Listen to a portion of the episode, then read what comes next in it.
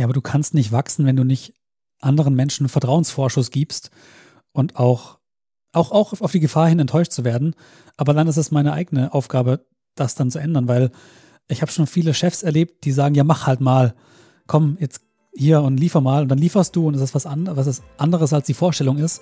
Also meine Idee davon ist eigentlich, wenn ein Mitarbeiter einen Fehler oder was falsch macht, dann habe ich was falsch gemacht.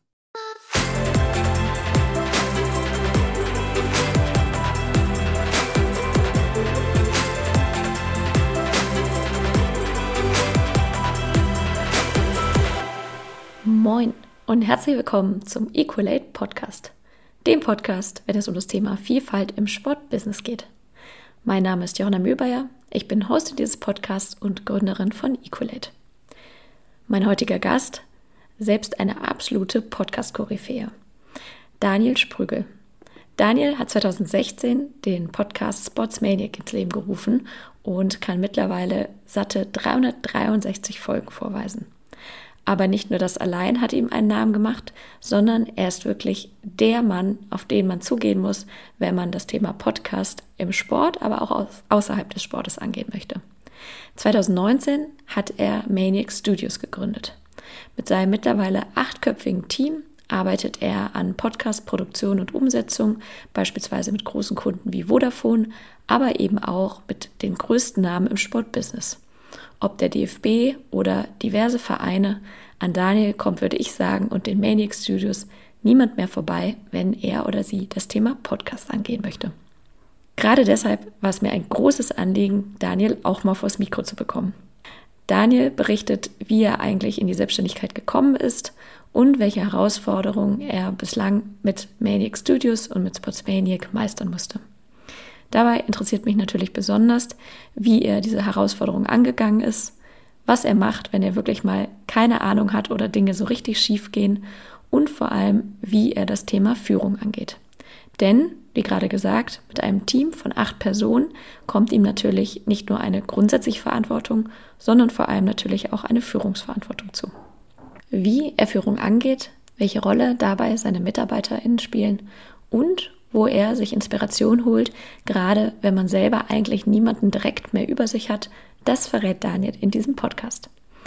Ich freue mich sehr, mit Daniel einmal etwas länger und ausgiebiger über seine Herausforderungen, seine Themen und auch das Unternehmerintum gesprochen zu haben und wünsche euch jetzt viel Spaß beim Hören. Dann begrüße ich heute im Equalate Podcast Daniel Sprügel. Hi Daniel, ich grüße dich. Hi Johanna, grüße ist das erstmal komisch, nun auf der anderen Seite zu sitzen, sonst bist du ja immer der Host. Nee, ich sitze ja auf der gleichen Seite und ich nehme ja sogar für uns beide auf, von dem her ist alles gut, außer dass ich die Fragen nicht stelle und unvorbereitet bin. Ja, das ist umso besser. Ich mag unvorbereitete Gäste, weil ich glaube, dass dann meistens sowieso die besseren Podcasts zustande kommen. Und ähm, ja, du wirst heute wahrscheinlich deutlich mehr Redeanteil haben, als du normalerweise in deinem Podcast hast, gehe ich mal von aus. Das ist kein Problem, auch wenn schon spät Abend ist. Die Stimme ist noch teilweise da. Wenn nicht, dann äh, habe ich schon vorhin gesagt, hau ich einfach ab. Ja, das ist in Ordnung. Das, äh, also wenn du wiederkommst, dann lass ich es gelten, dann schneiden wir es nur kurz raus. Sehr gut. Ähm, ich mache es in meinem Podcast immer so, dass ich am Anfang ja fünf kleine Kurzfragen äh, an meinen Gast oder die Gästin stelle und ähm, würde dich dann bitten, da spontan darauf zu antworten und auch kurz und knapp. Bist du bereit? Ja, schieß los. Okay, Frage Nummer eins. Was ist dein Lieblingsverein oder Lieblingsclub, sofern du einen hast? Ähm, das Gibson in Frankfurt ist mein Lieblingsclub. und mein Lieblingsverein ist Eintracht Frankfurt. Äh, Entschuldigung, nein, mein Lieblingsverein ist Borussia Dortmund. Ich bin schon so tief im Thema, weil wir halt gerade eine, eine Doku machen für Eintracht Frankfurt. Ist dann hoffentlich schon raus, wenn der Podcast raus ist. Äh, Borussia Dortmund, Entschuldigung. Ja, ui, ui, also wenn da äh, nicht mal äh, Herr Kramer sich persönlich bei dir meldet, schauen wir mal. Kein Problem. Die Datenbank vom BVB ist eh so schlecht gepflegt, dass die mich gar nicht persönlich anschreiben können. Ah, Gott sei Dank. Na, dann ist ja in Ordnung. Frage Nummer zwei ist, äh, was sind denn drei Worte, die dich am besten beschreiben? Neugierig, beharrlich und wissbegierig. Unterscheidet sich ein bisschen von neugierig, weil das eine ist das reine Interesse, das wissbegierig ist dann auch wirklich verstehen wollen, wie etwas funktioniert und umzusetzen. Ja. Und das beharrlich sicherlich. ist dann so lange dran zu bleiben, bis man eine Lösung hat.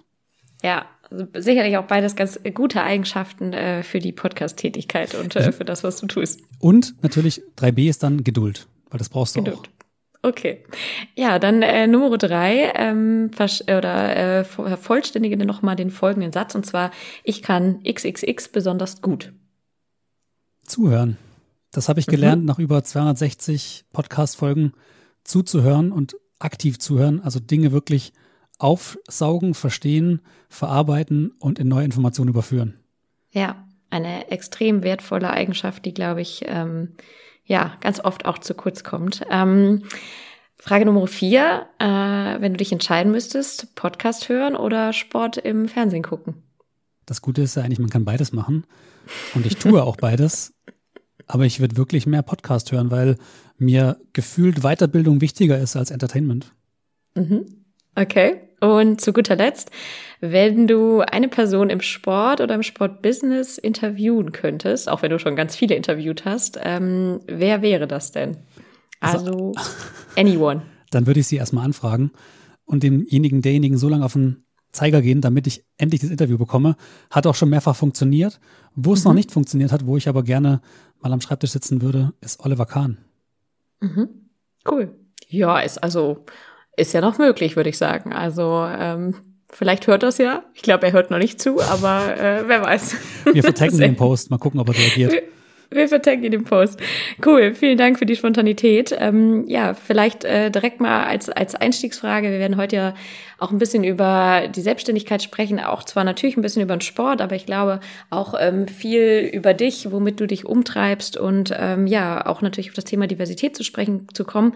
Aber vielleicht mal zuallererst, ähm, könntest du dir jemals wieder vorstellen, eigentlich richtig angestellt zu sein? Nein. Das klingt so, also jemals wieder, sagt niemals nie, sagt man ja. Aber stand jetzt diese Selbstständigkeit, klar, es bringt sehr viel Sorgen mit, sehr viel Nöte, sehr viel Nachdenken, sehr viel schlaflose Nächte, wirst du auch kennen und haben wir auch schon oft drüber gesprochen. Aber die Vorzüge wie Freiheiten und unter Freiheit verstehe ich zum Beispiel die Zeit, sich selber einteilen zu können, wie man mag und nicht sagen, ich muss morgens um sieben aufstehen und um acht im Büro sein, sondern auch mal ja einen Mittwoch Mittwoch sein lassen und vielleicht einen Samstag zum Arbeitstag zu machen. Diese Freiheit ist mir sehr viel wert, als dass ich jetzt sagen würde, nee, ich müsste mich jetzt nicht anstellen lassen. Ja, also würde ich, auch wenn meine Selbstständigkeit noch deutlich kürzer ist, auch tatsächlich unterschreiben. Ähm, vielleicht mal so ein bisschen zu den Anfängen zurück. Also äh, du hast dich ja, wenn ich das hoffentlich richtig recherchiert habe, glaube ich 2016 selbstständig gemacht. Davor ähm, bist du ja schon einige Jahre im Sport unterwegs gewesen, warst unter anderem auch bei meinem alten Arbeitgeber. Wir hatten keine zeitliche Überschreitung äh, und Überschneidung mehr, nämlich bei Spot 5 beziehungsweise auch bei Lager der Sports unter anderem. Ähm, Weißt du noch, äh, vielleicht das mal angefangen, äh, mit wem deine allererste Folge war und wann die genau war? Meine erste Podcast-Folge? Mhm. Ja, das weiß ich noch. Und ich weiß auch noch ganz genau, viel wichtiger der Moment war für mich. Am 27. September 2016 hat André Schürle den BVB gegen Real Madrid, glaube ich, zum 2 zu 2 geschossen. In dem Moment sitze ich in der Kneipe, eine Eintracht-Kneipe lustigerweise in Berlin, krieg eine Push-Nachricht und da kommt, ihr Podcast wurde freigegeben auf Apple Podcast. Ich so, geil, der Podcast ist da. Und mein allererster Podcast, der war mit Dominik Bayer, heute, glaube ich, Geschäftsführer von Emotion in Österreich, davor Geschäftsführer Interwetten und damals noch bei Laola 1 TV. Ist aber auch schon sechs Jahre her fast. Ja, korrekt. War auch tatsächlich am, ich glaube, ja, 28. September habe ich recherchiert, steht's, glaube ich, äh, online vom Datum her. Ähm, also durchaus schon ein paar Jahre her. Und ähm, das vielleicht auch direkt mal ähm, meine Frage, weil Podcast, ja, mittlerweile hört jeder und jede irgendwie Podcast und in aller Munde. Aber ähm, wie bist du denn eigentlich damals zu einem Podcast gekommen, zu einem Zeitpunkt, würde ich mal sagen, wo es ja noch nicht so wirklich bekannt und präsent war? Das kam so aus dem Mix von, ich habe immer eine halbe Stunde auf die Arbeit gebraucht mit dem Fahrrad hier quer durch Berlin und ich war immer schon einer, der sich als lernender Organismus gesehen hat. Das heißt, ich will immer dazulernen, will Wissen mehr aufsammeln, Wissen anwenden. Und damals war halt Hörbücher oder Audio-Podcasts, gerade aus dem US-Sport, habe ich mir viel angehört. Das war nicht, hat nichts zu tun mit Weiterbildung, aber da habe ich viel konsumiert und da war das Medium Podcast bei mir sehr präsent, weil ich es einfach nutzen konnte, während ich Fahrrad fahre. Und das konnte ich halt nicht, konnte ich nicht Fernsehen schauen, konnte keine YouTube-Clips schauen. Da habe ich nur das Ohr gebraucht und Radio war mir zu. Ach, nee, Radio ist nicht so mein Ding und Musik hören eigentlich auch nicht, denkt man gar nicht. Aber so kam ich zum Podcast. Ja. Mhm. Und wie bist du aber auf die Idee gekommen, also mal ganz blöd gesagt, dich, dich damit auch irgendwie selbstständig zu machen? Also ist ja jetzt auch nicht unbedingt was, man kann es einerseits natürlich als Hobby irgendwie machen, aber auch nicht sofort auf der Hand liegt. Und auch jetzt, äh, klar, man kennt irgendwie Podstars und noch ein paar andere große Podcast-Produktionen. Ihr seid jetzt mit Manix äh, Studios draußen, aber war damals jetzt ja auch noch nicht so präsent, dass man denkt, Mensch, da ist ein Business, wo extrem viel drin steckt, oder? Nee, meistens ist es ja ein schleichender Prozess und je interessierter, je beharrlicher man ist, desto mehr driftet man da rein. Und wenn man vor allem Spaß dabei hat, was man tut, ähm, dann entwickeln sich manche Dinge von alleine, beziehungsweise man entwickelt eine intrinsische Motivation, die man gar nicht so als Motivation wahrnimmt, wenn man abends um 23 Uhr noch irgendwelche Podcasts schneidet und nachts auch noch, dann ist es teilweise auch verrückt, wenn andere das sehen und man selber denkt sich, ach cool, ähm, ich habe da Gefallen dran gefunden. Warum sollte ich das, was ich tue, nicht auch nachts machen können äh, oder was ich gerne habe? Und es war so, ich wurde vom Konsumenten zum, durch Interesse, durch Neugier, zum selber Produzent, aus dem Need, den Markt aufzuschlauen, was digitale Dinge im Sport angeht. Und dann, daraus hat sich dann die Selbstständigkeit und dann auch die Firma eskaliert, positiv gesprochen. Und das kam so, ich war 2016, habe ich, genau, habe ich den Podcast angefangen. Und nach einem halben Jahr habe ich dann eine Anfrage bekommen von einem ehemaligen Podcast-Gast von äh, der Deutschen Bahn. Der hat gesagt, hey Daniel, ich würde gerne einen Podcast machen mit der DB zur Aktivierung unseres Sponsorings. Ich so, ja klar, lass uns treffen, ich erzähle dir alles. Äh, das Bier geht dann auf dich und dann ist gut. Und dann haben wir das gemacht, Pizza gegessen, Bier getrunken. Und danach sagt er zu mir, Daniel, geile Idee, aber ich will, dass du das machst. Flo Schröder von der DB, danke, der war der Initiator. Ich glaube, gut war es in dem Moment auch, dass ich dann ähm, eine Woche im Urlaub war in Miami und die Zeit hatte nachzudenken. Und je länger ich drüber nachgedacht habe, war so, na warte mal, auf der einen Seite habe ich ähm, ein Angebot von ihm mit einem Budget, das mir so drei Monate meinen Lohn ungefähr wiederbringen würde. Und auf der anderen Seite habe ich meinen Job, den ich gerne gemacht habe, sehr, sehr gerne sogar, aber nicht mein eigenes Ding war, weil ich im Startup war, viereinhalb Jahre und am Ende stehst du da und dir gehört nichts von dem Ganzen. Du hast alles mit aufgebaut und dann gehört dir nichts davon. Und dann habe ich die Entscheidung getroffen, warum nicht einfach mal einen Podcast für die DB produzieren und das Schlimmste, was passieren kann, war in dem Fall für mich, dass ich mich wieder anstellen lassen muss. Und das ist jetzt auch nicht so schlecht. Also von dem habe ich gesagt, komm, ich mach's einfach mal. Was kann schon passieren? Ja, ja, ich glaube, also ich weiß nicht, ob du das bestätigen kannst, aber ich glaube, eine der ersten ja Aussagen, die mal kommen, wenn man sagt, man ist selbstständig und hat sich selbstständig gemacht, so dieses, ach, du bist irgendwie ja extrem mutig, äh, sowas zu machen. Ist dir das auch begegnet oder ist das auch das, was was du so erlebt hast und wie hast du so darauf reagiert? Ja, es ist mutig. Es ist mutig, aber wie definiert man Mut? Ich habe vorhin ein Podcast-Interview gehabt mit einem Gründer von Ryzen, der Triathlon-Marke. Der sagt auch, von innen nimmst du Dinge komplett anders wahr als von außen. Natürlich hast du gerade als Angestellter so ein Sicherheitsnetz, dass es gibt Menschen, denen ist Sicherheit extrem viel wert. Mir persönlich auch Sicherheit Riesenthema. Aber ich bin fast zu neugierig, um Dinge nicht auszuprobieren, ob sie funktionieren oder nicht. Und in dem Fall hat die Neugier einfach die, das Sicherheitsnetz besiegt. Ja, ja, und wenn du sagst, du hast zumindest auch eine Anfrage äh, dementsprechend von der DB da auch direkt gehabt, hat man zumindest in Anführungsstrichen dann schon mal so eine kleine Sicherheit mit drin, zu wissen, Mensch, da kommt jetzt mal ein paar oder da kommen mal ein paar Euros dann in den nächsten Monaten rein. Und ähm, ja, würde auch bestätigen, ich glaube, dann wächst das ja Stück für Stück. Und diese Frage, hattest du einen Plan? Und äh, versus keinen Plan, braucht man, glaube ich, auch gar nicht immer so stellen, weil ich, ich habe noch nie jemanden erlebt, der mir gesagt hat oder die mir gesagt hat, ich hatte einen ganz konkreten Plan und der ist dann auch so und so umgesetzt worden oder äh, wie war es bei euch? Ja, du lachst ja selber schon, nein, Plan hatte ich natürlich auch nicht, weil ich hatte mir nie vorgenommen, irgendwann jetzt heute 2022 mit acht Angestellten dir gegenüber zu sitzen, sondern ich hatte das Interesse und auch die, war neugierig, wollte herausfinden, wie ist denn das eigentlich? Wie fühlt sich das an? Wohlgemerkt, ich habe in meinem familiären Umfeld ein, zwei Unternehmer, wo ich sage, hey, wenn die das hinkriegen, kriege ich das auch irgendwie hin. Ähm, und vielleicht kann ich denen ja in die Fußstapfen treten. Ähm, das hat man so ein bisschen als, als Motivation, aber will schon sein eigenes Ding machen, was eigenes aufbauen. Und am Anfang habe ich mir gedacht, komm, Daniel, du machst das jetzt. Du hast auch noch ein bisschen finanzielle Rücklagen aufbauen können aus dem Berufsleben. Du gibst dir jetzt ein Jahr und in dem Jahr probierst du alles aus, was dir über den Weg läuft. Ich habe Beratung gemacht. Ich habe Digitalberatung gemacht. Ich habe über Voice Marketing Vorträge gehalten, wo ich heute sage, wow, ähm, boah, ich habe so viele Sachen gemacht als Freelancer dann.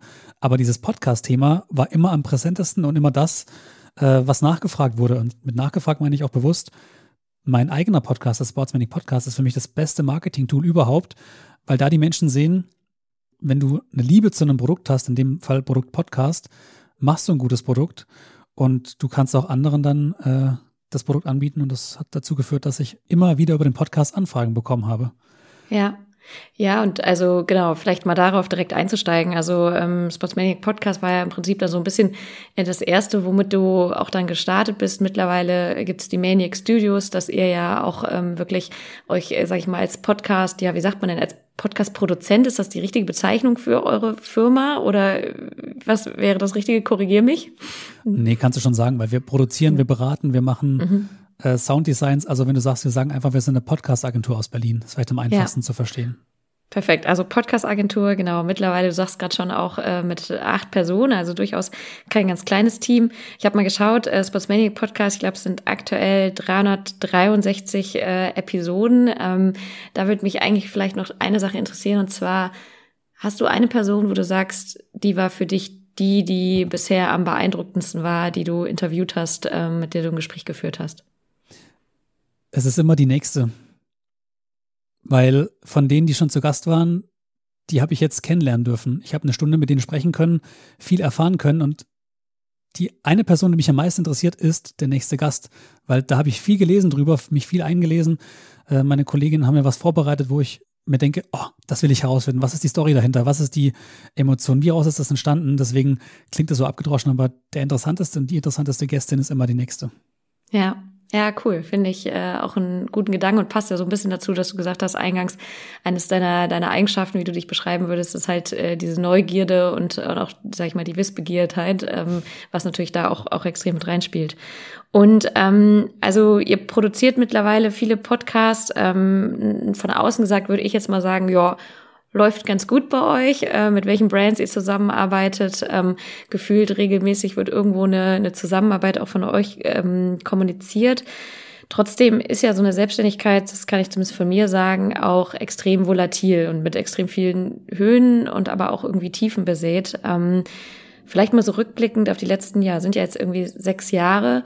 Gab es etwas, wo du sagst, das war leichter als gedacht und das war deutlich schwerer als gedacht. Ähm, vielleicht das Schwerere fast, äh, fast das Bessere, aber ja, vielleicht du zu beidem Beispiel. Also ich glaube, wenn man Unternehmer ist oder eine Firma aufbaut, dann hat man extrem viel mit Glück und Zufall zu tun, aber von nichts kommt nichts. Also auch mit extrem viel Fleiß. Natürlich ist einem nichts in Schoß gefallen, aber man kann den Zufall auch so ein bisschen leiten, beziehungsweise auch sich forcieren. Je mehr man eben probiert, desto mehr bleibt halt irgendwie hängen. Also ich glaube, diese Grundeinstellung, nicht viel Arbeit, aber viel Fleiß und viel Mühe und ähm, Spaß bei dem zu haben, was man tut, ist die Basis dafür, dass man eben wächst und gute Dinge er erlebt. Ähm, ich, als du gerade die Frage gestellt hast, ist mir eine Sache eingefallen, die innerhalb von, von zwei Wochen beide Emotionen so ein bisschen wiedergespiegelt haben. Und zwar kann man sich vorstellen, das war im Jahr 2020, im April. Ähm, wir haben das Jahr schon vorgeplant gehabt, hatten Umsätze eingeplant für dieses Jahr, große Projekte, die anstehen. Und natürlich kam dann Corona. Mit Corona kamen dann auch die Unternehmen um die Ecke und sagten, ja, wir haben Budgets, die gestrichen werden. Und wir hatten innerhalb von einer Woche drei Großprojekte. Wohlgemerkt, wir waren damals noch zu zweit, also Simon, mein Kollege und mein erster Kollege und ich. Ähm, innerhalb von einer Woche hatten wir einen sechsstelligen Umsatz abgesagt bekommen für dieses Jahr. Ähm, wo gemerkt, unser Risiko war gering, weil wir haben ja keine großen Kosten. Also von dem her ist es okay, aber es tut erstmal weh, weil wir hatten geplant, Stellen auszuschreiben, Leute einzustellen, hatten auch schon Gespräche geführt und die musstest du erstmal einstellen. Ähm, das war eine krasse Woche. Da habe ich auch sehr viel mit Michael Schillinger gesprochen, der auch schon bei dir zu Gast war. Wir hatten damals so ein, so ein Corona-Format gemacht bei uns über äh, wirklich Real Talk. Was passiert gerade bei uns mit, mit unseren Unternehmen? Ähm, eine Woche später, die ersten haben sich geschüttelt und kamen plötzlich aus drei ganz anderen Richtungen Unternehmen auf uns zu und gesagt, so, gerade jetzt starten wir. Da, dazu war der FC Bayern, Borussia Dortmund äh, und Red Bull, was äh, auch bei dir ein großes Thema ist. Drei Marken, wo man sagt, ja, okay, dann, dann halt mit euch, gerne. Ist okay. und das war so diese, diese unternehmerische Achterbahn, die da in einer Woche oder zwei Wochen sehr zentriert war. Aber das erlebt man ständig. Äh, du kriegst mhm. Absagen, wo du nicht mit einer Absage rechnest. Äh, eine Woche später kommt was auf dich zu oder du initiierst etwas, mhm. woran du schon länger arbeitest. Also es ist ein ewiges Tritt zwischen die Beine und dann auch wieder Jubelschreie. Ja. Wie gehst du damit persönlich um? Also gerade vielleicht damals, du sagst genau, Simon war zu dem Zeitpunkt ähm, als einziger Mitarbeiter an Bord. Ähm, jetzt sind es natürlich auch deutlich mehr, aber es ist ja durchaus etwas, wo man zum einen dann irgendwann auch Verantwortung für Leute hat, aber auch ja ein Stück weit die eigene Existenz irgendwie mit dranhängt ähm, und emotional eben hoch und runter geht. Was macht äh, ein Daniel Sprügel, um da irgendwie auch, ja, ich sag mal, mit klarzukommen, wenn du abends ins Bett gehst? Also es gibt Tage, da kommst du nicht mit klar. Aber jetzt, jetzt in diesem Jahr sind wir in einem Jahr, wo wir bewusst Anfang des Jahres investiert haben, gesagt haben, wir stellen nochmal ein paar Kolleginnen ein in der weißen Voraussicht, wir kriegen dieses Jahr noch ein paar Kunden und Projekte rein, was schon funktioniert hat, aber noch nicht zu 100 Prozent, wo ich aber weiß, ich kann so planen, dass es kommt. Natürlich hast du mal eine Absage, hatten wir zuletzt wieder, ein Kunde, der eingeplant war, der sein Geschäftsmodell geändert hat, setzt etwas nicht um. Ja, scheiße, hast du eine Liquiditätslücke. Okay, wie schließt du die? Ähm, der erste Punkt ist erstmal neue Projekte. Dann heißt es für mich halt, dann bin ich, dann bin ich in so einem, keine Ahnung, Beast-Mode. Ich sehe ein Problem, okay, da ist irgendwie, könnte sich eine Liquiditätslücke in ein, zwei, drei Monaten auftun. Okay, alles andere aus, ausblenden, wie löse ich das? Also, das ist diese Lösungsorientierung. Deswegen und da muss man auch sagen, ich habe vielleicht auch ein bisschen wenig Zeit oder nehme zu wenig Zeit zum Reflektieren, zum Nachdenken, als dass ich das so an mich rankommen lasse. Aber ich, ich reagiere auf Probleme erstmal mit Akzeptanz. Weil wenn du etwas akzeptierst, dann bist du klarer im Kopf. Also jetzt dich verrückt machen lassen und sagen, scheiße und hm, und was mache ich denn jetzt und oh Gott, oh Gott, oh Gott und meine Mitarbeiter und deren Kühlschränke und die brauchen doch Geld und okay, Fakt ist, wir haben jetzt gerade einen Auftrag verloren von 50.000 Euro. Und dann habe ich für mich eine Methode entwickelt, ähm, die nennt sich The Next Five Steps. Also der erste Schritt ist, what does done look like? Also wie sieht der Zielzustand aus? Äh, okay, Kunde ist weg, 50.000 Euro weg bis Ende des Jahres. Zielzustand wäre, neuer Kunde, 50.000 Euro bis Ende des Jahres, damit die Liquidität gesichert ist. Schritt Nummer zwei ist, what's the first obvious step you could take? Also was ist das aller, allererste, was du machen kannst? Und das allererste ist für mich, gut, ich hole mein Handy raus und guck mal in den Kontakten nach den alten E-Mails oder in meiner Sales Pipeline bei HubSpot, mit wem ich zuletzt Kontakt hatte. Wer könnte denn der Kunde sein, der jetzt dieses, diese, diese Partnerschaft mit uns eingeht? Ähm, das wäre der erste obvious Step, also der offensichtliche Step, den man gehen könnte. Der dritte Punkt ist, what can I do in 10 minutes for that? Was kann ich jetzt in 10 Minuten machen, damit ich weiß, ich komme zu dem Ziel? Schreibe ich mir auf ein paar Bullet Points, danach mache ich einen Cut. Dann kommt Punkt 4, what are the minimum steps to achieve that goal? Jetzt schreibe ich mal runter, okay, Zielzustand ist Kunde, 50.000 Euro bis Ende des Jahres. Und ich schreibe mir alle Schritte runter, was ich tun muss, damit ich dieses Ziel erreiche und streiche die raus, wo ich sage, die sind nicht zwingend notwendig. Also äh, CRM-Pflege zum Beispiel kann ich dann außen vor lassen, ist ein, kann, aber kein Muss. Und der letzte Punkt ist, how can I pace myself? Also wie gebe ich mir jetzt die nächsten Schritte vor? Was mache ich jetzt sinnvollerweise? in, als nächstes, als Schritt 1, Schritt 2, Schritt 3, sind das zwei Wochen, sind das vier Wochen, sind das sechs Wochen. Und danach habe ich einen halben Tag mich mit dem Problem befasst und weiß, habe ich danach Klarheit, was ich denn tun muss und ein sehr gutes Gefühl, dass ich es hinbekomme, weil es hat, es, es hätte noch immer Jute Young. Entschuldigung für den kleinen Exkurs, klinge wie eine kleine Vorlesung. Ja, aber ich bin mir sicher, dass äh, der die ein oder andere äh, vielleicht da auch um, was mitnehmen kann für sich, beziehungsweise vielleicht auch die genau fünf Schritte nehmen kann. Ich kannte es auch noch nicht. Also vielleicht ähm, das nächste Mal, wenn bei mir irgendwas schief geht oder ganz und gar nicht nach Planen, hole ich das auf jeden Fall auch noch mal raus. Nur noch ganz kurz, weil das größte Problem ist, wenn dieses, diese Unsicherheit und vielleicht nachts mal nicht schlafen können, kommt vor allem von Unklarheit. Weil du dir halt so viele Gedanken machst, alle Gedanken irgendwo aufschreiben, sammeln, bevor du schlafen gehst, alles auf einen Zettel, in ein Tool, in Notizzettel, wo auch immer hin, aber weg vom Kopf. Im Kopf macht sich nur verrückt und du weißt genau, am nächsten Morgen steht da alles und ich kann mich damit befassen. Dann kannst du gut schlafen.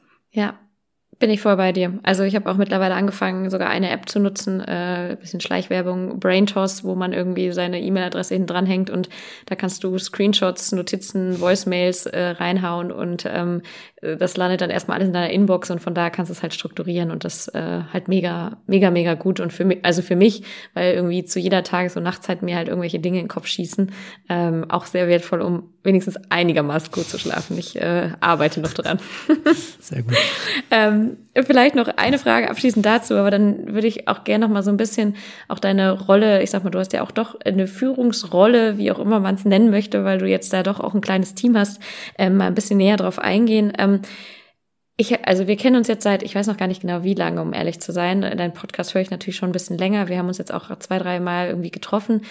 Ich erlebe dich tatsächlich immer gut gelaunt und auch nie, dass ich mal das Gefühl habe, so, boah, jetzt hat er irgendwie einen kurzen Geduldsfaden. Gibt es irgendwas, ähm, was dich frustriert oder was dich zu schlechter Laune bringt? Weil die Frage wollte ich dich schon immer mal gefragt haben. Meinst du, verrate ich jetzt, sonst weiß ja jeder, wie man mich auf die Palme bringen kann. Ja, vielleicht. Ich probiere es zumindest. Also man kann mich extrem auf die Palme bringen, wenn man einen klaren Vorsprung beim BVB nochmal vertändelt und gegen Schalke 4-4 spielt. Dann erlebt man mich ein bisschen anders, dann reißt auch mal das Trikot auf. Aber normalerweise, nee, weil ich bin ein Mensch, der von seinem Optimismus und von seiner Positivität zehrt, weil die Alternative dazu ist, pessimistisch zu sein, im Handeln und im Denken auch eingeschränkt zu sein und negativ zu sein, weil meine Einstellung ist, egal was passiert, frage ich mich, was ist das Gute daran? Es gibt immer irgendetwas, was gut daran ist, so schlecht die Situation auch ist. Man ist krank, es stirbt jemand, ein Mitarbeiter geht, man macht Verluste. Irgendwas daran ist gut. Und ich sag mir dann, du weißt nie, wofür es gut ist. Ja. Ja, absolut. Das gilt aber auch für die, für die positiven Seiten. Also, mhm. wenn wir jetzt diesen Kunden 50.000 50 Euro neuen Kunden haben, ist die Frage, du weißt nie, wofür es gut ist. Mhm. Nee, aber ich finde, das ist ja also tatsächlich auch äh, eine ganz gute Überleitung zum Thema Führung, Führungsverantwortung, die du ja auch jetzt in deinem Startup letztlich hast. Ähm, ihr seid jetzt mittlerweile irgendwie acht äh, Mitarbeitende. Ich glaube, zwei Werkstudis äh, davon mit dabei. Ähm, dein Team durfte ich ja auch schon äh, kennenlernen im Workshop, beziehungsweise mit Annalena bin ich ja auch so regelmäßig im Austausch. Ähm, vielleicht da mal Frage vorne hinweg. Du warst ja vorher bei Spot 5, Lager der Sports, beziehungsweise Fanmiles dann auch. Hattest du schon Führungserfahrung vorher? Ja, bei Fanmiles hatte ich das. Ähm weil ich war dort Mitarbeiter Nummer drei und danach kamen natürlich sehr, sehr viele und wenn du von Anfang an mit dabei bist, bist du irgendwie immer eine Führungspersönlichkeit, weil du so wahrgenommen wirst, weil du vorher da warst. Ähm, und du wirst, wirst nach Ratschlägen gefragt und so weiter. Bei Sport 5 war ich zwar auch Director Sales, aber da bist du halt trotzdem dein eigener Herr, gerade wenn du auf einem ähm, Posten arbeitest, der außerhalb von der Zentrale ist. Von dem her, ja, hatte ich und wenn man es aufs, aufs Private runterbringt, runterbricht, wenn du in einem Team gespielt hast, wie ich jetzt im Fußball, klar, Amateursport und Kapitän bist oder Mannschaftsratsführer und sowas, Klassensprecher früher, dann hast du irgendwie auch eine Führungsrolle, auch wenn die noch so banal ist und äh, nichts mit Führung im Unternehmertum vielleicht zu tun hat. Absolut. Und allein ne, die Differenzierung, ne, fachliche, disziplinarische Führung ähm, sind irgendwie zwei Themen, aber eigentlich äh, jeder Mensch in irgendeiner Form und in verschiedenen Konstellationen ist ja auch in, in einer gewissen Art von Führungsrolle. Und noch vielleicht eine ähm, Ergänzung. Ich habe ja, ich hab Führungserfahrung, jeder Mensch hat Führungserfahrung, weil man ja die Erfahrung macht mit einer Führungskraft, wenn man selber nicht in der Rolle ist. Und ich habe in meinem Leben so viele Führungskräfte erlebt, wo ich sage, so niemals diese eine Eigenschaft von dieser Person sehr, sehr gerne. Auf der anderen Seite, so wie die, auf jeden Fall, aber diese eine Persönlichkeitseinstellung überhaupt nicht. Und so baust du dir dein eigenes Ding zusammen, so will ich sein und so will ich nicht sein. Und das, das baust du dir selber im Kopf und kannst es hoffentlich auch umsetzen. Das knüpft aber wunderbar an meine nächste Frage an, nämlich ähm, wie definierst du denn Führung, beziehungsweise was bedeutet gute Führung für dich? Kommt auch ein bisschen drauf an, wie groß so eine Firma ist, weil mal, wir können ja mal die Manic Studios nehmen. Okay. Also, wir kommen ja von weniger Mitarbeitern. Da hast du als Chef oder als, als Hahn von dem ganzen Laden den Anspruch, mit jedem im direkten Kontakt zu sein, im direkten Draht zu sein. Und da war die Führung eher so eins zu eins. Aber du kommst, je größer du wirst, natürlich in eine ganz andere Rolle rein. Dahingehend, dass wenn wir jetzt zehn Leute sind oder neun Leute, dass es halt auch direkte Ansprechpartner gibt und indirekte Ansprechpartner. Das heißt, du hast eine direkte Führung und eine indirekte Führung. Und ähm, da geht auch mal was verloren kommunikativ. Und das ist auch völlig in Ordnung, dass es so ein Wachstumsschmerz da mitkommt. Ich muss mir nur bewusst sein, dass ich meine Führungsrolle wandeln muss und ich muss extrem flexibel sein, weil je mehr Mitarbeiter mit reinkommen oder je mehr, je diverser das Team auch wird, desto mehr wandelt sich auch meine Führungsrolle. Deswegen kann ich jetzt nicht sagen, ich bin die Führungskraft und die Führungskraft. Meine Rolle ist vor allem sehr agil und muss sich anpassen. Und du müsstest meine Mitarbeiter fragen, wie ich führe. Wenn du es unter ein Wort stellen würdest, würde ich es unter Transparenz packen. Weil ich habe einen Chef gehabt, der nie was gesagt hat und kam um die Ecke und hat sich selbst damit gebrüstet. Also Transparenz ist das eine. Und auch gerne, ich will als Führungskraft so ein Wir-Gefühl schaffen. Ey, wir, wir im Team gemeinsam schaffen irgendetwas und wir haben ja selber auch Werte bei Maniac Studios, die wir nicht uns ausgedacht haben, sondern die wir herausgefunden haben, wie wir sind. Und die spiegelt sich auch in Führung wieder. Also das sind zum einen We Care, also wir kümmern uns. Ähm, ich kümmere mich als Chef auch um meine Mitarbeiter, weil ich will, dass es denen gut geht, dass sie ihren, wie vorhin gesagt, Kühlschrank auch voll bekommen. Das zweite ist We Act, das heißt, wir unternehmen, wir machen einfach und wir machen es hoffentlich auch einfach. Ähm, und das will ich auch weitergeben. Ich lasse meine Mitarbeiter machen und ich sage, entschuldigt euch lieber, wenn etwas umgesetzt wurde oder dass es nicht so gut ist, als dass ihr es gar nicht gemacht habt. Ähm, das dritte ist We, we Grow. Ich will selber wachsen, was ich gerade gemeint habe. Meine Mitarbeiter müssen wachsen. Meine Mitarbeiter bekommen die, Entschuldigung, Mitarbeitende, habe ich ja gelernt, äh, äh, brauchen den Rahmen dafür auch zu wachsen. ist aber schön, was meine Präsenz so ja, an Wirkung hat. Ja, direkt hier äh, den Daniel links und rechts verbal um die Backen gehauen. Ähm, also ich will ja den Rahmen schaffen, dass meine Mitarbeiter wachsen. Also sei es jetzt durch Freiheiten, sich Zeiten einzuräumen, auch selber zu wachsen. Und der letzte Punkt bei unseren Werten ist We have fun. Und ich glaube, die Basis für unsere Arbeit ist, dass wir sehr, sehr gerne zusammenarbeiten. Und meine Aufgabe ist nur, den Rahmen zu setzen. Ja. Würdest du aber trotzdem sagen, also zum, zwei Fragen dazu. Zum einen äh, React und du sagst, ähm, du lässt deine Mitarbeitenden ja sozusagen auch machen, du setzt den Rahmen. Ähm, das äh, ist ja etwas, wo man sagt, man muss auf jeden Fall Vertrauen mitbringen, was, glaube ich, grundgegeben ist, auch so, wie ich ja auch euer Team erlebt habe. Nichtsdestotrotz ähm, bedeutet das ja auch, dass halt durchaus ähm, ja auch was schiefgehen kann oder auch Dinge anders gemacht werden, als du sie vielleicht machen würdest, wenn du sie selber machst. Ähm, ich kann nur von mir sagen, ich finde das selber mal herausfordernd, gerade wenn man so ein eigenes Business erstmal hochgezogen hat, hat man ja irgendwie so seine Vorstellungen trotz allem. Fällt es dir leicht, da loszulassen oder musstest du das zum Beispiel auch erst lernen oder wie gehst du damit um? So, dass man ja auch ein Stück weit ja, man vertraut, aber man gibt natürlich auch ein bisschen Kontrolle ab, was wichtig ist und gleichzeitig einen selber aber ja auch durchaus challengen kann.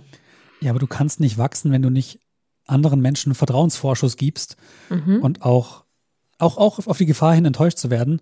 Aber dann ist es meine eigene Aufgabe, das dann zu ändern, weil ich habe schon viele Chefs erlebt, die sagen, ja, mach halt mal, komm jetzt hier und liefer mal und dann lieferst du und es ist was, anderes, was anderes als die Vorstellung ist.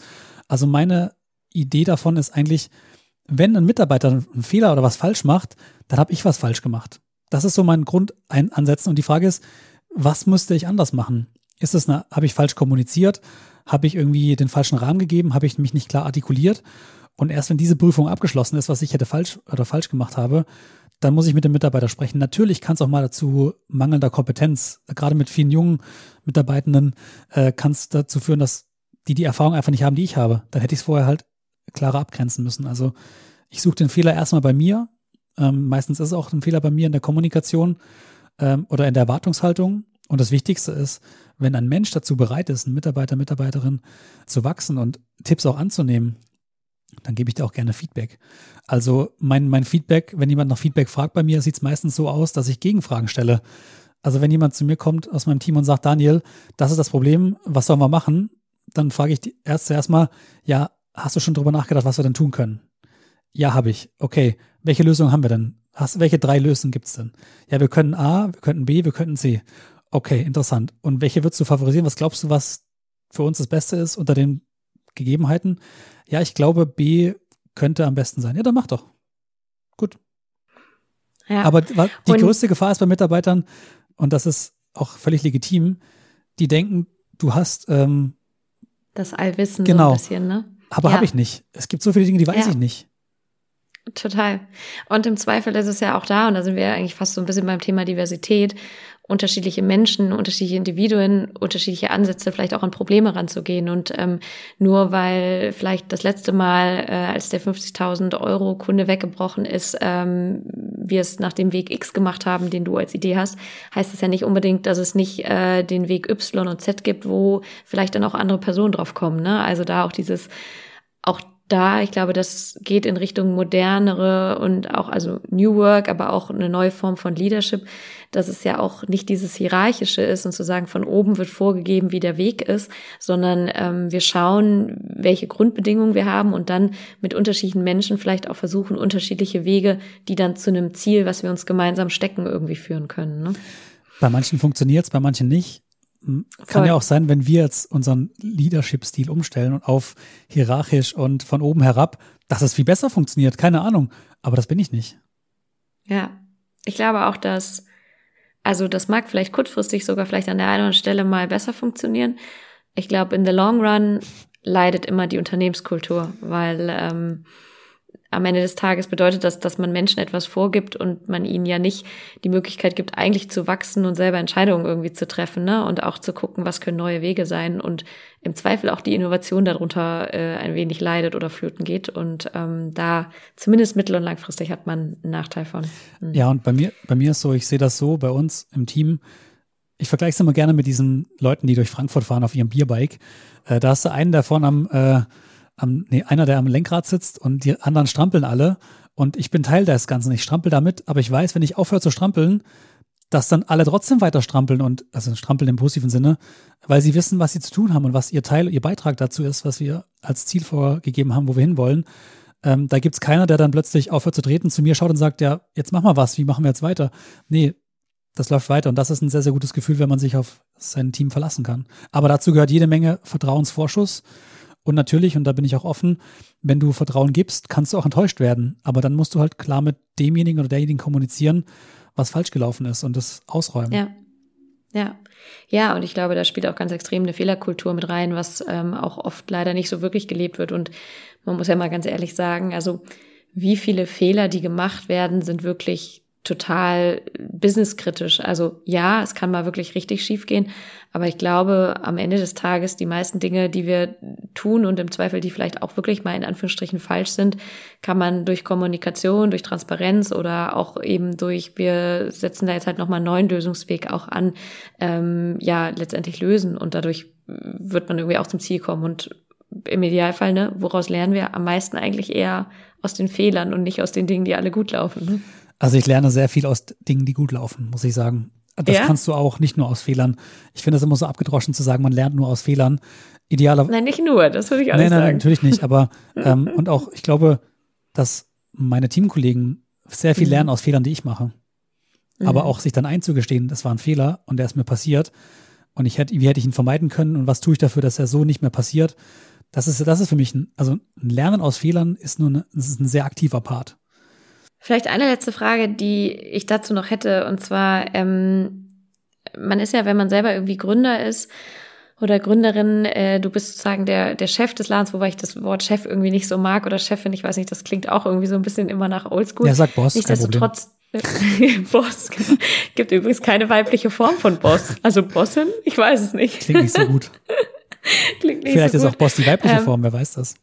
Vielleicht die Boss. Äh, Simone Menne, äh, erstmals was denn Vorstände und ich glaube Deutsche Bahn äh, hat auf jeden Fall einen Podcast, der ja. so heißt, den ich sehr empfehlen kann.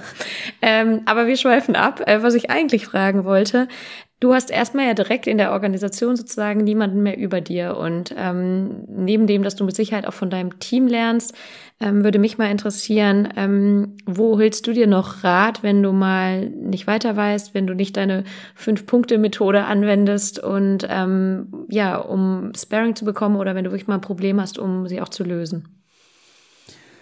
Da kommt der erste Punkt wieder, die Wissensaneignung. Also ich versuche schon, mich in dem Feld weiterzubilden, wo ich glaube, das fehlt mir noch unternehmerisch, finanziell, Finanzen, Investments, auch in die Firma und so weiter, da mir möglichst viel Wissen anzueignen. Es gibt auch Seminare, die ich buche. Ich gebe auch sehr viel Geld für Weiterbildung aus, um eben auch die Lücken, die ich habe, zu füllen, die ich brauche im Unternehmerkontext. Aber klar, nichts ist zu ersetzen durch Erfahrung. Und diese Erfahrung haben andere schon gemacht. Und warum sollte ich eine Erfahrung nochmal selber machen, wenn andere die schon gemacht haben und mir sagen können, was ich vermeiden sollte? Also ich höre mal, ja, du musst die Erfahrung machen. Nee, musst du nicht. Frag doch einfach jemand, der es schon gemacht hat und du kannst die Erfahrung vermeiden und kannst zum nächsten Thema übergehen.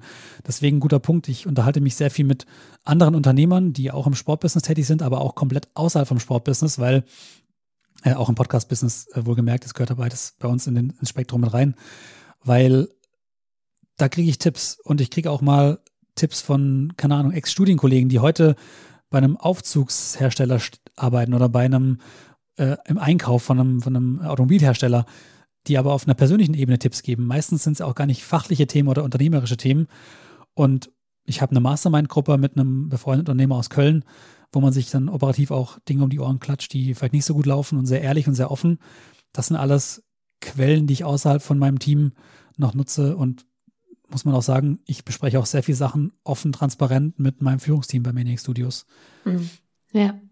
Cool, ja, vielen Dank. Ich glaube auch, ich meine, da ist ja auch jeder und jede unterschiedlich. Also ich merke mittlerweile, dass zu viel Input auch überfordernd sein kann. Und ich habe mir jetzt so nach irgendwie anderthalb Jahren Selbstständigkeit, glaube ich, so meine drei, vier Personen ähm, so gefunden, mit denen ich irgendwie immer mal wieder ins Sparring gehe, wo ich irgendwie auch weiß, ähm, den kann ich zu dem und dem Thema fragen und die äh, frage ich zu dem und dem Thema. Und klar holt man sich zusätzlich keine Frage, immer wieder Input, aber ich merke auch da, zu viele Meinungen ist manchmal auch irgendwie too much und das kann auch irgendwie überfordern und kann auch eher zu mehr Verwirrung als zu Klarheit führen. Ähm, ich weiß nicht, ob du das bestätigen kannst, aber das habe ich so für mich die letzten anderthalb Jahre gelernt. Ja, 100 Prozent und also zu viel Inhalt, zu viel Input ist nie gut, gerade wenn man Input auch ja. einfach verarbeiten muss und Konsequenzen daraus ziehen. Das, das muss ich auch zugeben, das ist eine Schwäche von mir.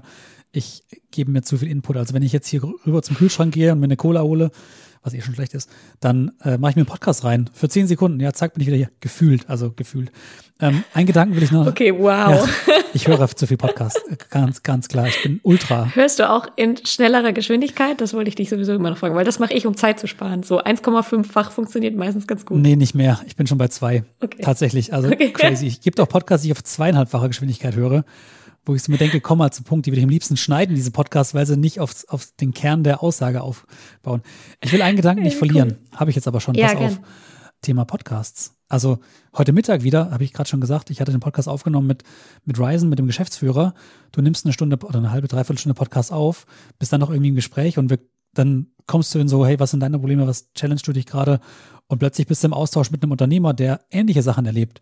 Und wir haben dann, glaube ich, eine Viertelstunde darüber gesprochen, über äh, Gehälter, was machst du mit Inflation, ähm, was sind hier Argumente hier und da, was sind so dein, dein Team, wer verdient was, was sind Einstiegsgehälter, was verdienen Führungskräfte. Und da bin ich extrem schlau nach einem Podcast-Interview. Ja, Voll. Also auch wenn das die meisten, äh, die jetzt dann zuhören werden, nicht hören wollen, aber ich finde fast manchmal die noch wertvolleren Gespräche kommen in dem Moment, nachdem man auf Stopp gedrückt hat. Soll ich auf Stopp drücken jetzt oder? ja, bitte. ähm, es ist aber ja ein Podcast, äh, in dem ich auch über das Thema Diversität spreche, wobei das Thema Führung und Unternehmerintum und so weiter da natürlich auch mit reinspielt.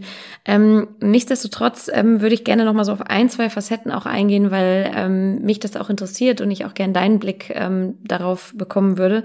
Zum einen, wenn wir auf Geschlechterdiversität schauen ähm, im Podcast, ich habe versucht, mal ein bisschen Zahlen zu recherchieren. Um ehrlich zu sein, ist es leider sehr schwer, da an Zahlen zu kommen. Ich habe irgendwie eine Statistik gelesen, die sagte, dass ähm, ungefähr ein Viertel der Top 100 äh, rein weibliche Hosts haben. Ähm, jetzt aktuell, oder ich weiß nicht genau von wann es war, ich glaube vom letzten Jahr die äh, Quelle, die ich gelesen habe.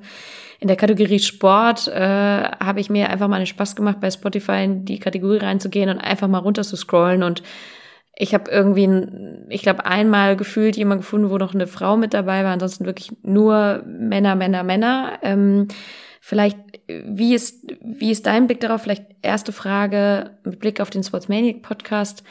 Wie ist da so die Verteilung? Habe ich nicht so genau nachgelesen, aber weiß ich, ist sicherlich auch deutlich männerdominierter. Ja, natürlich. Ähm, wo gemerkt, also ja, natürlich ist schon die falsche Aussage, weil es sollte nicht natürlich sein. Natürlich ist es ja nicht. Ja, ja, unnatürlich. Ähm, tatsächlich, wir hatten es ja schon mal, wir beide zum Thema Podcast und Gästemanagement und so. Wir haben eine extrem lange Liste an Gäste. Ich persönlich bin subjektiv. Ich suche mir meine Gäste und Themen rein nach meinem persönlichen Interesse aus. Ich frage aber auch Menschen, Hörer, Umfragen, mein Team, was interessiert euch? Wen wollt ihr mal hören? Wen sollen wir einladen? Ähm, oftmals liegt es dann halt daran, wenn ich sage, ich will jetzt einen Sponsor, der bei Olympia tätig ist, äh, im Gast zu Gast haben, gucke ich, okay, wen haben wir da? Ähm, lass uns Edeka nehmen. Ist ein schlechtes Beispiel, da ist eine Frau in der Entscheidung drin. Aber wenn da halt ein Mann sitzt, dann haben wir halt den Mann als Gast. Ähm, ich sage jetzt nicht, ich gucke mal jetzt, wo die Frauen sind und die suche ich mir raus, damit wir eine Diversität haben. Aber wir haben bei uns im Team jetzt gesagt, weil ich meine, du weißt ja selber, dass bei uns drei Frauen im Team sind, zwei auch direkt, die mit mir den Sportsmanic Podcast machen. Also haben wir da schon nicht mal eine Parität in Männer-Frauen, sogar mehr Frauen im Sportsmanic Podcast als, also im Hintergrund. Aber was Gäste angeht, klar, du, am 8. März treffen sich alle Marketingentscheider in einem Meetingraum und sagen, was haben wir heute beim Weltfrauentag, was machen wir denn heute, ähm, damit wir auch sagen können, wir sind divers. Natürlich haben wir das auch im Vorfeld gemacht, haben gesagt, was können wir dann machen, damit wir halt auch diverser sind im Podcast, also mit den Gästen und Gästinnen. Dann habe ich mir gedacht, also auch mit meinen Kolleginnen gesprochen, hey, wir können es eigentlich nur so machen, dass wir uns, wenn wir uns nächstes Jahr hier treffen, und auf die Podcasts zurückschauen, die wir gemacht haben, dass wir dann eine signifikante Steigerung haben im Vergleich zum Jahr davor. Und haben wir uns gesagt, komm, lass uns, erster Schritt ist, was ist denn das Einfachste, was wir jetzt als nächstes machen können? Der Minimum, ähm, Minimum Steps we can, we can take. Und haben gesagt, komm, lass uns mal mindestens einmal im Monat eine Frau zu Gast haben. Egal, was das Thema ist, wenn das Thema völlig irrelevant ist, scheißegal, dann ist es eine Frau, die, mit der ich aber ein gutes Gespräch führen kann. Nicht, weil sie eine Frau ist, sondern weil ich ein gutes Gespräch haben möchte. Wohlgemerkt ist bei uns immer die Gastauswahl, Themenauswahl fokussiert auf, wer oder wer bringt den größten Mehrwert für unsere Hörer und Hörerinnen. Mhm. Ja, du hast aber recht, wenn ich mir andere Sport-Business-Podcasts mhm. anschaue in diesem Land. Das wäre meine nächste Frage gewesen. Also andere Sport-Business-Podcasts, ich meine, war bei mit dem Spobis, äh, nee, nicht Spobis, äh, Sponsors Podcast ja auch zu Gast, äh, damals noch als, oder was heißt damals, war im Februar, glaube ich, als Philipp äh, das ja noch gemacht hat, Klotz. Äh, mittlerweile ist der ja ähm, raus und ähm, äh, von zwei anderen, also ähm, Gast Klevenhagen und äh, Henrik Horndahl, glaube ich, übernommen. Ne? Die haben es so ein bisschen zweigeteilt. Äh, da hatte ich ja vorher mal recherchiert. Ich glaube, da war es in der gesamten Reihe des Podcasts, glaube ich, zwei Frauen oder ich glaube, ich war die zweite Frau. Ähm, was, äh, was glaubst du, wenn wir mal im Sportbusiness schauen, ähm, wo, woran liegt das aus deiner Sicht? Also, und wo wir wissen, dass es immer eine schwierige Frage ist, ähm, das zu stellen. Es ist ja nicht so, dass es gar keine Frauen Nein, gibt. überhaupt nicht. Also ganz im Gegenteil. Überhaupt nicht. Ähm, den ersten Fehler, was ich vorhin meinte, den ersten Fehler suche ich natürlich bei mir. Hat ja auch einen Grund gehabt, warum wir sagen, Johanna, komm mal bei uns vorbei, lösen wir unseren Unconscious Bias. Woran liegt es, dass wir halt so denken? Und das kann ich jedem nur empfehlen. Äh, sprech mal mit Johanna über dieses Thema sehr augenöffnend, wenn man sich selber mal bewusst ist, welche Vor Vorurteile man hat oder wo man sich wirklich unbewusst für Dinge entscheidet. Und ich sagte ja auch, ja, wenn ich heute durch mein Telefonbuch gehe, habe ich halt sehr, sehr viele Männer da drin, wenige Frauen.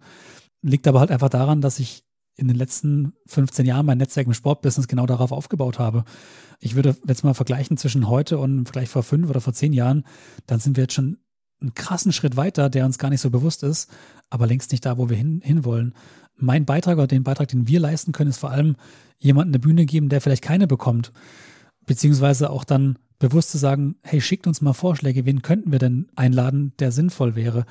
Ohne jetzt zu sagen, muss jetzt eine Frau und wir müssen über Muttersein sprechen und über Zeit für den Partner finden, weil das ist doch Quatsch, weil das ist auf der Männerseite ja genauso. Und da rede ich auch nicht drüber mit denen. Oder vielleicht solltest du mit den Männern mal darüber reden. Das wäre vielleicht auch ganz spannend. Hör dir mal das Podcast-Interview an mit Julius Dittmann von den, den Gründer oder den Geschäftsführer von, von Titus vom Skate Shop. Wir haben fast ein gefühlt das halbe Podcast-Gespräch nur über Familie gesprochen, weil es für ihn halt so ein elementarer Bestandteil war von seinem Businessleben. Und das überlasse ich jedem selbst, ob er darüber reden will oder nicht. Ja. Aber ich habe deine Frage ja, nicht beantwortet. Glaube, das ist klassisch Politiker. Nee, ja, ist aber, glaube ich, auch, also wahrscheinlich auch einfach schwierig zu beantworten, vielleicht auch von mir ein bisschen, bisschen blöd äh, gestellt. Nein, überhaupt nicht. Ähm, also deshalb, die, hm. die, Frage ist ja unbequem, weil sie wahr ist. Und mhm. das, äh, ich ja. suche vor allem den Weg, den Weg bei mir zuerst, was kann ich konkret ändern? Und das erste ist halt, ich weiß, ich bin mir, mir bewusst machen, dass ich ein äh, unconscious bias habe und dann auch gleichzeitig zu wissen, was kann ich als nächstes tun? Okay, ich frage mal andere. Ich frage Annalena aus meinem Team, ich frage Lisa, ich frage Jette, wen seht ihr denn da draußen, den ich vielleicht nicht sehe oder in meinem Netzwerk habe oder wen nehmt ihr denn wahr, wer ist denn spannend? Genauso fragen wir auch unsere Hörer. Schreibt uns mal runter, wer, wer, wer sind denn die spannenden Persönlichkeiten im Sport, die wir mal im Podcast einladen wollen. Und das ist der erste Schritt, den wir gehen können. Und was ich, glaube ich, auch noch ergänzend ganz cool finde, ähm, oder was mir gerade noch so als Idee kam, ähm, Klar, ihr sucht natürlich ein bisschen wahrscheinlich eher nach den Personen als nach den Unternehmen aus, aber ähm, was man ja auch überlegen kann, ist, wenn ihr jetzt, auch wenn du sagst, jetzt bei Edeka ist zum Beispiel sowieso äh, irgendwie eine Frau, aber ähm, wenn ihr ein Unternehmen habt, wo ihr sagt, mit denen wollt ihr einen Podcast aufnehmen und mal nachzufragen, ob äh, vielleicht es anstatt dem Mann, den man eigentlich im Fokus hatte, dann diesen Podcast aufzunehmen, es vielleicht auch äh, eine Frau gibt, die eben genauso gut äh, als Gästin eben in Frage kommt. Also ja, wahrscheinlich im Sportsmanic Podcast bisschen schwierig, weil ihr wirklich eher nach den Personen als jetzt direkt nach den Unternehmen geht. Aber das kam mir gerade noch mal so ein bisschen, weil ich weiß, das wird zum Beispiel von Konferenzbühnen oft gemacht, wo wir sagt, wir wollen paritätisch besetzen und das ist eine, sag ich mal, interne Vorgabe und auch Quote, dass dann, das hat mir gerade jemand erzählt, letztes, ich glaube von TikTok, ähm, der sagte, ja, er wäre eigentlich auf der Bühne gewesen bei den OMR und äh, die haben gesagt, nee, wir sind hier dort nicht paritätisch verteilt. Wir wollen gerne jemanden von TikTok, aber schickt bitte eine Frau und dass man da vielleicht auch schauen kann, dass man nochmal aktiver anfragt. Fand ich nämlich ganz spannend und fand ich auch cool. Also, und ich glaube, vielleicht brauchst manchmal dieses bisschen zwingen oder zumindest aufmerksam machen, zu sagen, okay, lass mal nochmal nachdenken. Und ja, wir haben ja auch ganz oft wahrscheinlich jemanden da und ähm, vielleicht ist das nochmal so eine weitere Idee, ne? Zwei Punkte, die ich mitnehme für mich. Das eine ist, ich stelle im Podcast, entweder im Podcast bei unserem Gamechanger-Format, wo wir Unternehmerinnen und Unternehmer sprechen, sowieso die Frage, wen würdest du gerne mal hier hören im Podcast, dass ich dann bewusst sage, okay, okay, du hast den Mann genannt, heute war es Philipp Lahm, welche Frau würdest du denn gerne mal hören? Dass man das noch mitnimmt, das könnte ich super einführen. Also habe ich schon was mitgenommen aus unserem Podcast-Gespräch. Und das zweite war, klar kannst du dann sagen, ich gehe nicht auf eine Bühne, wenn dann irgendwie keine Parität herrscht. Dann musst du es aber auch vielleicht ein bisschen offensiver kommunizieren. Also das eine ist ja dann abzusagen, das andere ist zu sagen, ähm, wie steht ihr denn dazu? Nimmt mal Haltung ein. Was ist denn euer Punkt? Weil meistens sind die, die es anmerken, mit ihrer Stimme zu leise. Mhm, voll. Also ich glaube auch da, ähm, ich sag mal klassisch Allyship, wie das da so schön im Fachjargon äh, genannt wird, nämlich zu sagen, hey, ähm, selbst wenn ich selber nicht den Nachteil habe, weil ich irgendwie ein Mann bin oder vielleicht sogar ein weißer Mann bin und ich werde da eher für angefragt, dass man dann sagt, hey, ähm, ja, stimmt und könnte das auch machen, aber mir fällt auch noch Person XY ein und dass man da auch ein bisschen stärker irgendwie nochmal drauf achten kann. Ne? Und das, äh, da können wir uns wahrscheinlich alle auch so ein bisschen an die eigene Nase packen. Johanna, du bist für einen Monat Host des Sportsmanic Podcasts. Was würdest du anders machen? Wow, das ist eine schwierige Frage. Ich würde wahrscheinlich wirklich bewusst sagen, in dem Monat vielleicht mal nur Frauen zu Gast zu haben, einfach wirklich ganz klar mir da mal rauszusuchen und sagen, hey, ähm, nicht nur, wie, was ihr euch jetzt in Anführungsstrichen so ein bisschen als eigene Quote gesetzt habt, sondern da vielleicht ähm, wirklich ganz intensiv nach zu suchen. Ich habe ja fast nur Frauen zu Gast. Sorry, dass du jetzt als Mann zu Gast bist. Ich bin der Quotenmann hier. ähm, ich glaube, was ich ändern würde, oder was heißt das ändern, aber was ich ähm, überlegen würde, ob man, und du sagst ja, die Gespräche ergeben sich so, wie sie sich im Podcast ein bisschen ergeben.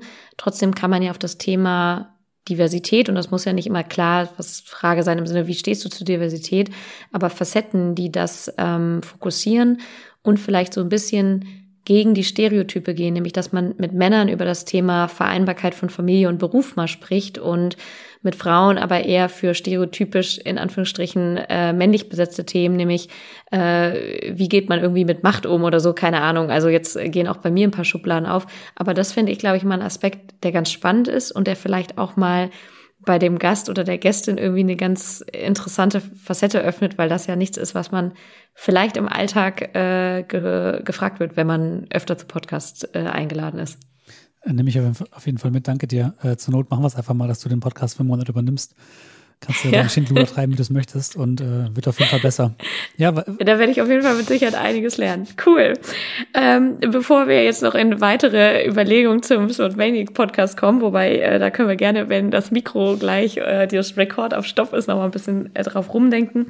Vielleicht ähm, nur kurz zum Abschluss noch. Wir machen es ja immer so, dass du von deiner Vorgängerin oder dem Vorgänger eine Frage unbekannterweise bekommst und wir etwas festgestellt haben, dass äh, die Frage von Jenny Kettemann, äh, Geschäftsführerin der Rhein-Neckar-Löwen, etwas herausfordernder ist und ähm, dementsprechend ein bisschen abgewandelt. Äh, die Frage, was du mit Blick auf das Thema Diversität oder vielleicht auch um mehr Diversität irgendwie in die Sportbranche zu kriegen, was aus deiner Sicht in dieser ganzen Debatte so ein bisschen das, das Herausforderndste ist.